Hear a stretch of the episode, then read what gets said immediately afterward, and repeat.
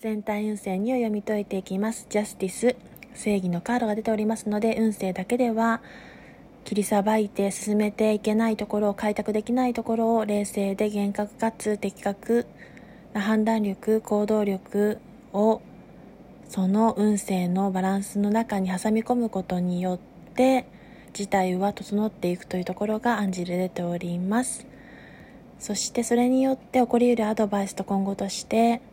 過去の目を覆うような深い悲しみが癒えてゆき良い意味でのワンドの8ですので急展開急速な流れによって事態が好転していくというところが出ておりました。それでは全体運勢2でした。良い兆しがありますように。ご視聴ありがとうございました。